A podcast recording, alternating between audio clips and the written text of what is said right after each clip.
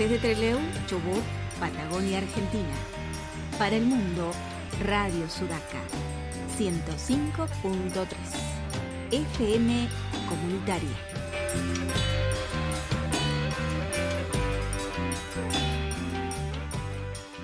Conociendo más de la literatura, el cine y las series que vamos desenterrando de la gran web. Buenos presagios todos los sábados a las 13 horas por Radio Sudaca en la 105.3.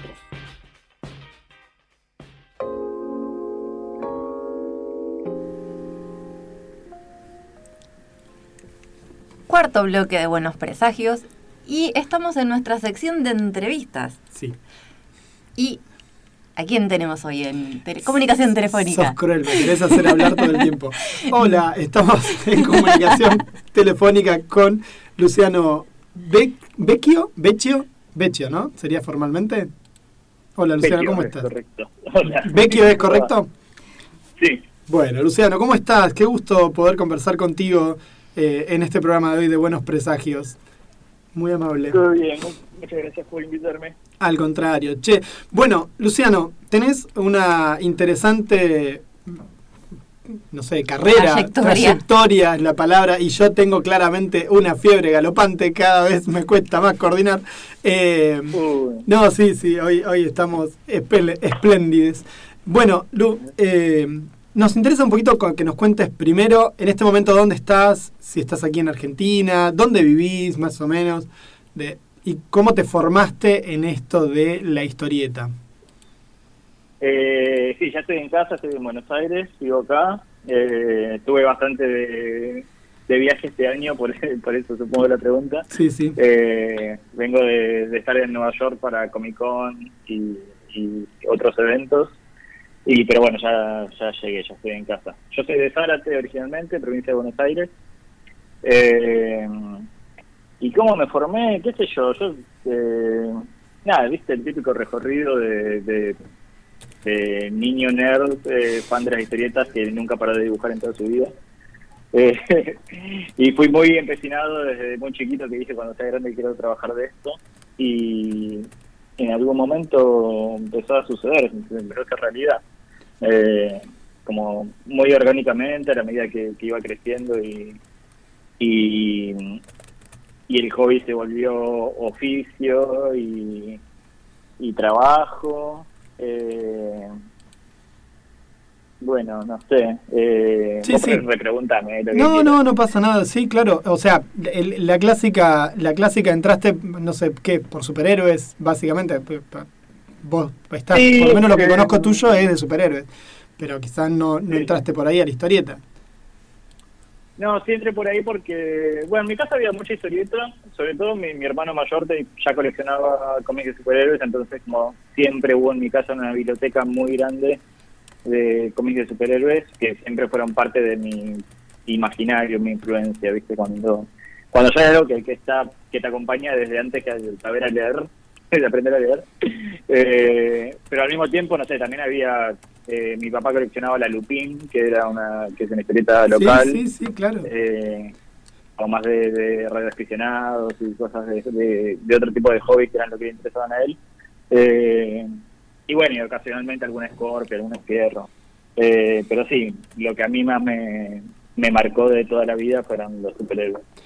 Y ahí, bueno, entras a, a construir este concepto que yo debo confesar que a mí me lo dijeron hace mucho tiempo, lee sereno, lee sereno, lee sereno, no le iba dando bola y tuve la oportunidad de leerlo hace poco y me partió la cabeza. ¿Cómo se te ocurre? Calculo que debe estar medio cansado de preguntarlo, pero el público se renueva, dice la chiqui. Eh, ¿Cómo se te ocurre la idea de un superhéroe totalmente empático? Eh, Va, no sé si está bien definido así también. Sí. Sí, sí, mayormente como, sí, es un superhéroe que, que tiene poderes de, de luz y de espíritu y de, empatía, sí. Eh, no sé, bueno, un poco creo que, era una necesidad muy de la época, yo lo arranqué en 2014, eh, como justo antes de que se nos vuelva mainstream la, la oleada de feminismo y, y de, de hablar de esas cosas como más masivamente. pero bueno, yo ya me, venía interesando, sobre todo por, por, una construcción, yo como autor marica, eh, siempre crecí consumiendo eh, una industria que hasta entonces siempre había sido muy de varones para varones, de, cis heterosexuales eh, para sí mismos. Y entonces, bueno, toda una construcción de masculinidad sobre todo, eh, con la que uno no, no comulgó toda la vida. Yo siempre fui una persona mucho menos física y violenta de lo que se proponía en las historias de de héroes en general. Y creo una gran influencia que tuve creo que fue eh, la serie de Avatar, que salió en los 2000.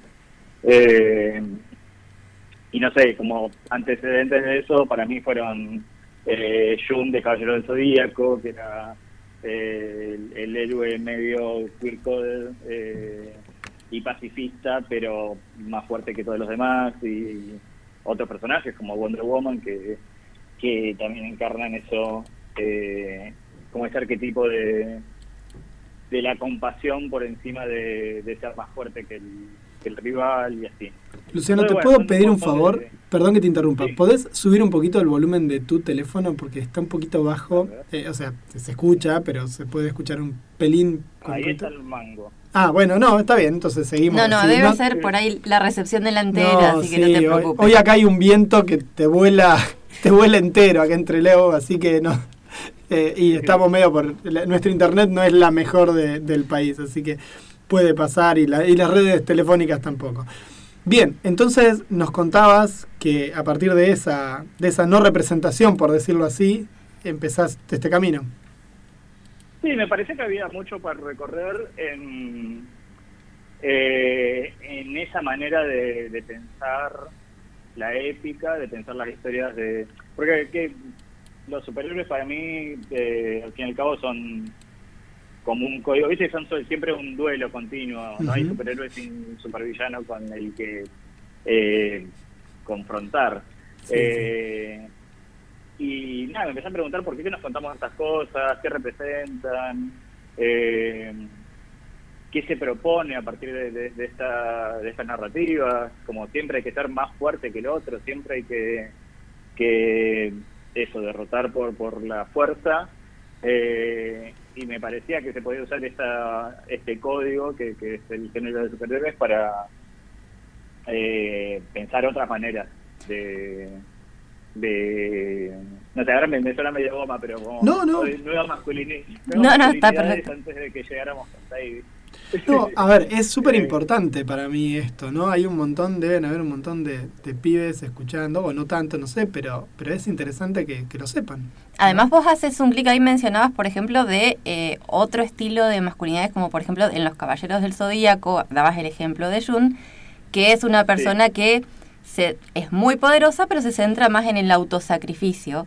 Y en paralelo está todo el desarrollo del superhéroe más al estilo norteamericano, que es un perfil completamente distinto. Pero me parece que tu producción busca como conciliar esas dos cosas, que no sea un main molo, pero tampoco sea tengo que destruir al otro en un antagonismo constante. Totalmente. Sí, también es una inquietud interna de cómo me de cómo ando yo por la vida, de cómo me manejo con mis eh, con mis conflictos, con mis problemas eh, y bueno eso también creo que se refleja. de hecho en Sereno eh, los, los rivales que aparecen, que, son los que llevan la historia finalmente, es una historia muy llevada por el villano que aparece en cada episodio. Eh, y son representaciones de, también muchos eh, aspectos de la psiquis de uno. Entonces, eh, creo que, en esta historia se, se puse a jugar como, como uno eh, lidia con distintos aspectos de, la propia personalidad, de la propia eh, de las múltiples dimensiones internas que tenemos para justamente para llegar a, acuerdos con uno mismo o a equilibrios o, o, a, eh, no sé, superar obstáculos o dificultades. Que, la piña no sea... Con, con aventura, con, con peleas, con cosas más divertidas. La, a mí me, me pareció hermosa desde la faz gráfica, después me encantó el guion con Sereno. Y después yo no sabía que eras vos, y había leído otras cosas por Marvel y por DC, pero como yo no miro, digamos, medio eh, torpemente, ¿cómo haces? ¿Cómo, ¿Cómo llegás? Sí, bueno, es cierto. Voy leyendo como así, a manzalo, historieta. ¿Y cómo llegás a estas, a estas empresas? ¿Cómo, ¿Cómo es tu recorrido? ¿A partir de dónde se hace el contacto? Estuviste en Estados Unidos este año, si mal no me acuerdo. Sí, eh, bueno, fue una tarea larga, eh, siempre fue mi objetivo, pero bueno, me llevó muchos años. Eh, al principio yo arranqué trabajando con editoriales más chicas, con cosas independientes. Por suerte tuve, tuve una seguidilla de, de, de, arrancar con trabajos modestos, pero para editoriales de, de afuera que me pagaban bien. Entonces me pude dedicar de lleno a la historieta y, y formarme durante muchos años. Eh, y nadie en el medio ir, no sé, mandar carpeta y que no te la tomen, o ir a una entrevista y que sea buena onda, pero que te digan, che, estás reverde, y así, así, así, hasta que en algún momento eh, se dio la oportunidad y... Y, y la pegaste. Y, y arrancó, sí. Sí, igual, y al mismo tiempo siempre es como súper frágil, ¿no? Como no, no es como que llegaste y ya, ya está, me relajo. Es como que estar, hay que estar ahí todo el tiempo. Eh, eh, rosqueándola. Así que bueno, sí, también ir en persona para mí fue fue y es eh, parte del, trabajo. Ir, eh, yo trato de ir todos los años, si se puede, a, a Comic Con o, a eventos así, convenciones, eh, aprovechar para tener reuniones de persona con, con mis editores y esas cosas que, que, que tienen su peso también a la hora de, de construir vínculos eh, profesionales, creativos, humanos. Eh, eh, nada, esa mezcla de cosas. ¿Seguís trabajando para Totem Comics? ¿Seguís publicando cositas ahí? no. ¿O ya no te da el tiempo? Claro, que no me dio el tiempo. En un momento hice como un level up de trabajar más con más continuidad para Marvel. Cuando arranqué la serie de Ironheart, que, que fue una serie mensual, eh, directamente no me quedó resto para seguir con la obra de autor. Y eso fue ya hace un par de años. Y nada, ahora que está por salir la, finalmente la edición de Sereno en inglés sí. Eh, en Estados Unidos, eh, me, estoy ahí reconectando, como le hice etapas nuevas, como estoy charlando de vuelta con la obra y un poco me están picando las ganitas de, retomar. Hay un segundo volumen iniciado que nunca lo terminé, eh, o tal vez de hacer otras cosas que, no tengan que ver con Sereno, pero que sí sean obra propia. ¿Y, y del palo de lo superheroico? Tratar de caer, de seguir ahí. Sí, siempre me gusta, y si no, no, va a estar muy lejos, si no será fantasía, será, eh, no sé, realismo mágico, lo que sea, pero eh, siempre me gusta al menos codificar desde lo fantástico. Me, divierte más, sobre todo para dibujar. Claro. Y ahora que estás haciendo en DC un como especies de, de ligas de la distintas ligas de la justicia o, digamos otras encarnaciones de la liga, ¿cómo, cómo es que eh, creas estos personajes? ¿Cómo, ¿Cuál es la idea eh, que, te, que te motiva? Ahora sé que creaste o creaste un personaje para, para Marvel también, una especie de retrocontinuidad. Eh, ¿De dónde sale esa, esa idea o son cosas que ya más o menos tenías esbozadas? Eh, no, cuando trabajo para las editoriales, para, tanto como para Marvel como para DC, es más por encargo todo. Eh, por ejemplo, la creación de Somnus, creo que es el personaje que te a mí me tocó diseñarlo. Eh, la idea es del guionista, de, Steve Orlando. Eh, es un personaje que se presentó en la primera antología de, Marvel Pride. Eh, que bueno, es otro otra tangente que, me fue en la que me fui enfocando, que es en la representación LGBT en el cómic mainstream.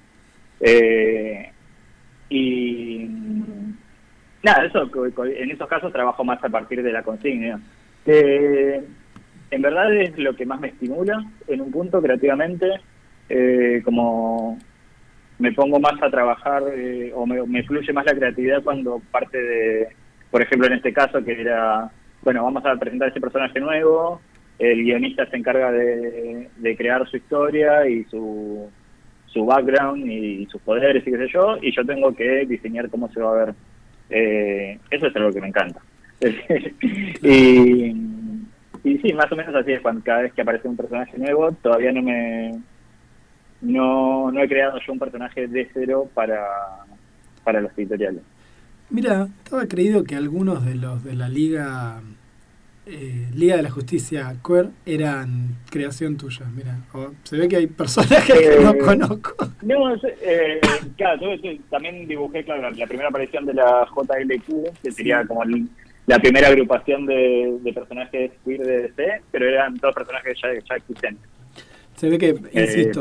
por, ahí, me hizo las ganas de, diseñar un traje nuevo.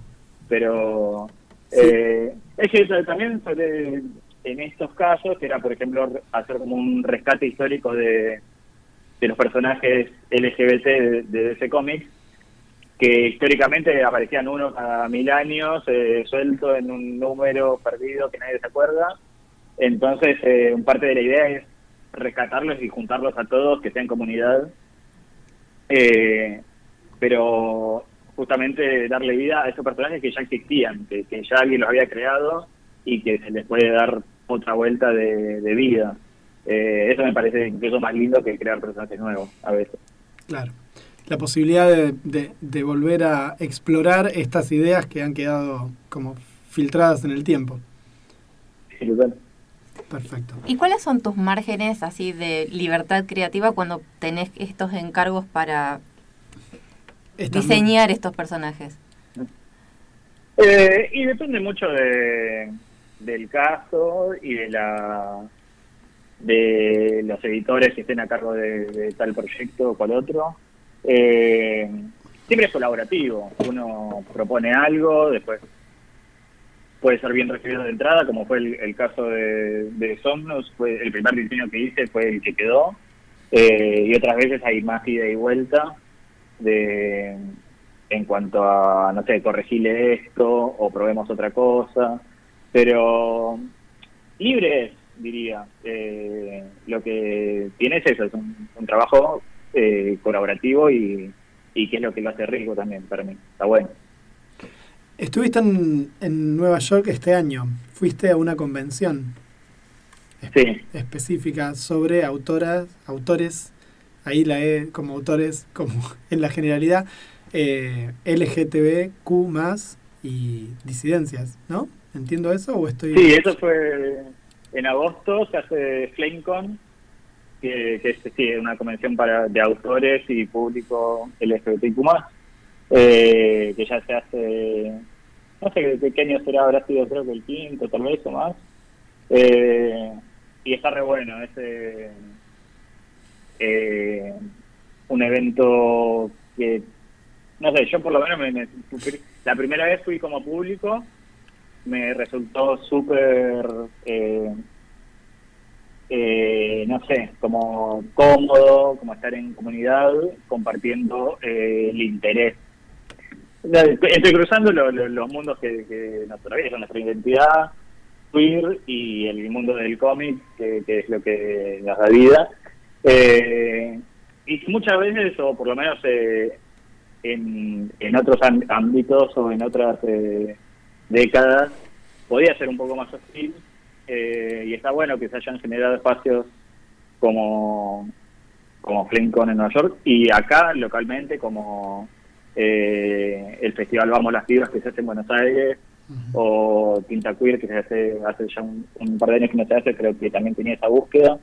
Eh, está re bueno sobre todo para armar comunidad de historietistas eh, con esta búsqueda en común y con nuestras identidades políticas en común.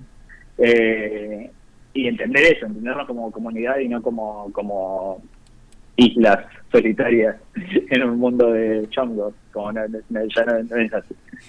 Así que está re bueno. Pero nos hiciste reír con los chongos, largamos una carcajada los dos. Y yo me río y toso, todo junto. Entonces, yo pensaba, yo pensaba en esto de eh, nuestras adolescencias, nuestras infancias. Eh, y, la enorme posibilidad que está existiendo en este momento para que se expresen, para que puedan eh, para que puedan ser más felices, más libres en un montón de aspectos. Eh, y escuchaba esto, ¿no? Como actor político, vos te reconoces un militante entonces, y eso está, y eso está buenísimo. Eh, ¿Crees que es solo una cuestión del momento en estos lugares como Estados Unidos, que en cualquier momento pegan el volantazo y, y empiezan a, aparecer todos los fachos juntos? ¿O, te parece que es algo que viene para quedar? No, no lo digo acá, ¿eh? lo digo en un lugar como Estados Unidos que nunca sabes dónde estás parado. Sí, pero no, no es tan distinto. Lo que tiene allá es que son más, básicamente. Eh, pero la, la tensión es la misma. Eh, estamos ahí tratando de, de crear cambios para mejor y hay mucha resistencia de, de la mayoría que, que, quieren seguir sosteniendo sus estructuras de poder y no dar y no dejarnos eh, ni siquiera ser, pero bueno, todo existe a la vez. Eh, siento que es una, una pulseada constante y donde, no sé, yo a veces eh, estoy más descorazonado, sobre todo nada, últimamente, justo en Estados Unidos, se están dando unos retrocesos en, materia legal y eh, respecto de la protección de, infancias y, la posibilidad de, existir, sencillamente, porque están dejando, sobre todo la población trans, fuera de, la vida social. Eh, y después de ellos vendrán por el resto del colectivo y, es así siempre. Eh, entonces no, no, lo veo como un como un monolito que va para un lado para el otro, sino que todo sucede a la vez. Hay gente de un lado y del otro. Eh, y bueno. Hay que militarla. No, por ahí la diferencia radica en que la capacidad de proyección de difusión cultural es mucho mayor en ese mercado que en el nuestro. Sí, en ese sentido, eh, la verdad que no, sé qué esperar. Como sí veo como cambios, eh, un, progreso muy grande y muy acelerado en el último par de años, sobre todo en lo que es representación en mainstream, porque nada, representación en, en los márgenes, en la, en la cultura más indie, siempre estuvimos, pero bueno, que estemos ocupando estos lugares en el mainstream es eh, relativamente novedoso. Eh, y la verdad no sé qué proyectar en el tiempo. Eh, no sé, no, eh, tengo más dudas que, respuestas en este momento, sobre todo por la porque estoy haciendo una lectura eh, de época que me dice que, que así como, no sé, como pareciera que, que las consecuencias de, nuestros avances son a la vez el la radicalización de, de quien nos quiere ver muertos, básicamente. Eh, y, es triste eso, porque no, no, me empiezo a quedar sin respuestas al respecto. Claro. Eh, no, no, no, no, pero está bien porque en realidad a eso apunta la pregunta. Justamente a mí me, me parece súper interesante. Yo muchas veces leo comentarios totalmente misóginos, racistas, de, de, este tipo de historietas que son historietas de superhéroe donde en todo caso hay dos pibas, dos pibas que se besan y qué sé yo, que me parece a esta altura de la edad que tenemos acá con Barbarita ya nos parece como re estúpido que estemos discutiendo eso.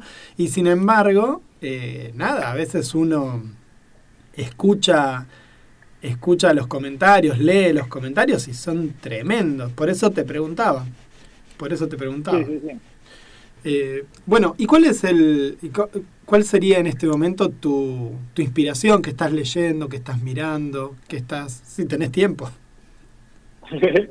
Eh, a ver, me pasa algo particular hace creo que desde la cuarentena en adelante que estoy como con una sobresaturación de, de, de imágenes y de ficciones y de y de series y de películas que estoy como aturdido constantemente hace años. Entonces, eh, estoy como consumiendo de otras maneras, siento. Eh, lo que estoy haciendo más ahora, eh, pues, ahora desde que llegué hace dos semanas, no paré de salir todos los días. Eh, es una época que Buenos Aires está muy picada de, eventos eh, y propuestas sociales. Entonces estuve yendo al teatro, al, Festival Asterisco de, de Cine LGBT, a ver un par de inauguraciones de muestras y, a encontrarme gente. Hoy seguramente vaya al ballroom. Eh, nada, estoy tratando más de, de salir al mundo y de encontrarme con gente haciendo cosas. Bueno, eh, son consumos igual culturales que tenés disponibles y... Eh, y después, mira, ahora acá mismo en el escritorio tengo Santa Sombra, que es el libro de Paula Bofo, el supermercado. Sí, hoy no me salió el apellido de Paula. Que fue la presentación el otro día y es para mí el libro de la historieta nacional es el libro del año, es increíble el laburo que se mandó, eh, muy hermoso, lo recomiendo mucho. Sí, sí, sí, sí. Queremos ver si podemos charlar con ella antes de que termine 2022, porque sí, es precioso, la verdad. Eh, ¿Fuiste a la Biblioteca Nacional? Hubo una muestra de historieta en estos días. Eh, tengo, por lo que entiendo, por lo que sé, porque algunos amigos me estuvieron mostrando, mostrando. No sé si ya se terminó, pero pero estaba saturada en ayer y qué sé yo.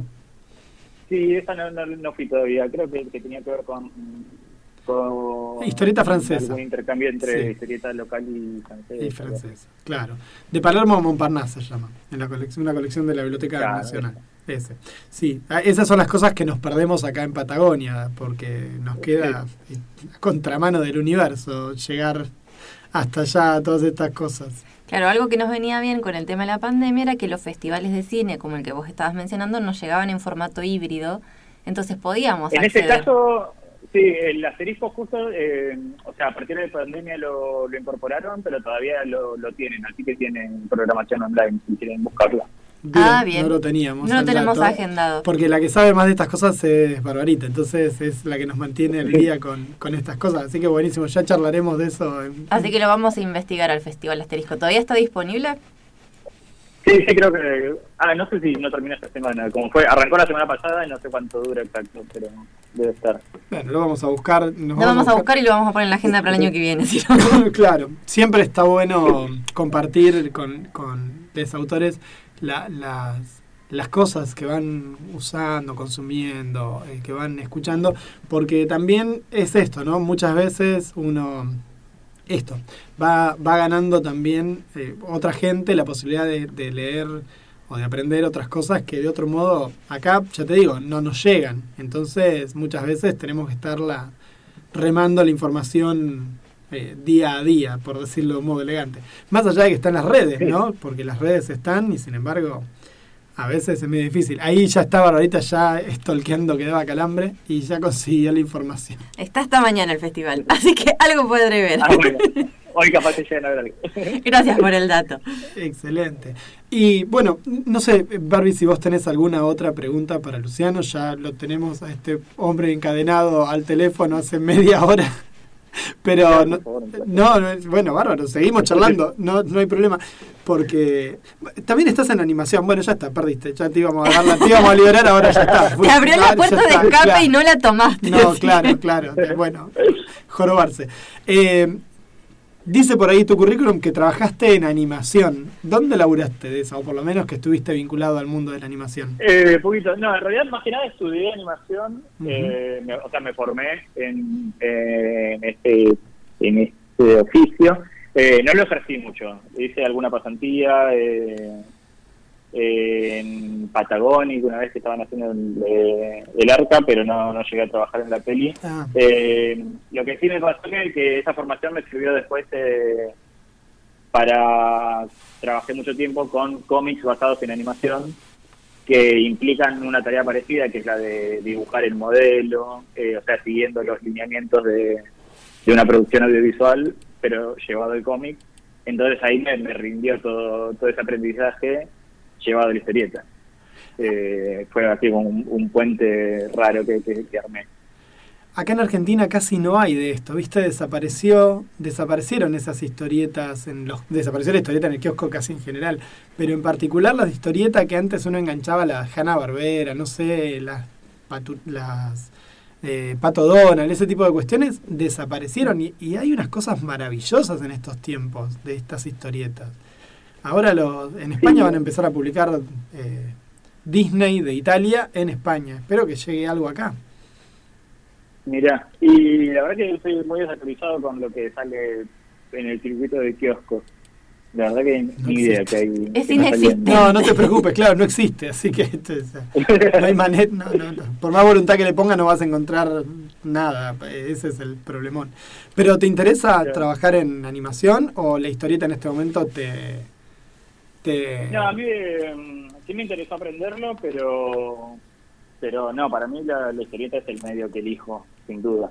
Eh, sobre todo porque la animación es... Eh, muy trabajosa, muy lenta, muy eh, requiere equipos enormes para, para hacer eh, cosas cortitas y nada y mucha plata, es como todo muy muy demandante. claro. todo, todo, es mucho para, para lo que quieras hacer. Y en cambio la historieta es lo más eh, democrático, un lápiz y un papel y haces lo que se te cante.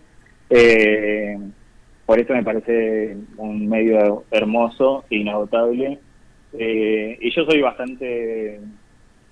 Eh, nada, me gusta estar en control de lo que hago yo, como, como eh, me gusta hacer mi propia cosa yo solo y después,